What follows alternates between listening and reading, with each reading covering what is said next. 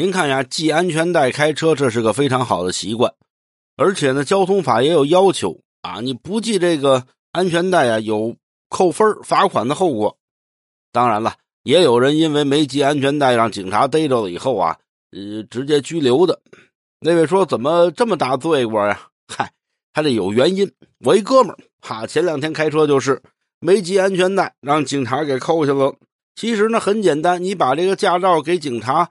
该罚分罚分，该罚钱罚钱，不就完了吗？他不去，非跟这个警察呀，呃，要正经这么几句，要说说。结果言多语失，让人拘留了。那位说怎么说的？嗨，就是一下车态度挺好，拿出驾照来，可没给这警察。跟警察说呀，呃，那什么，那个那个警察同志，我我知道得系安全带，可是今天有点特殊情况，我我忘了系了。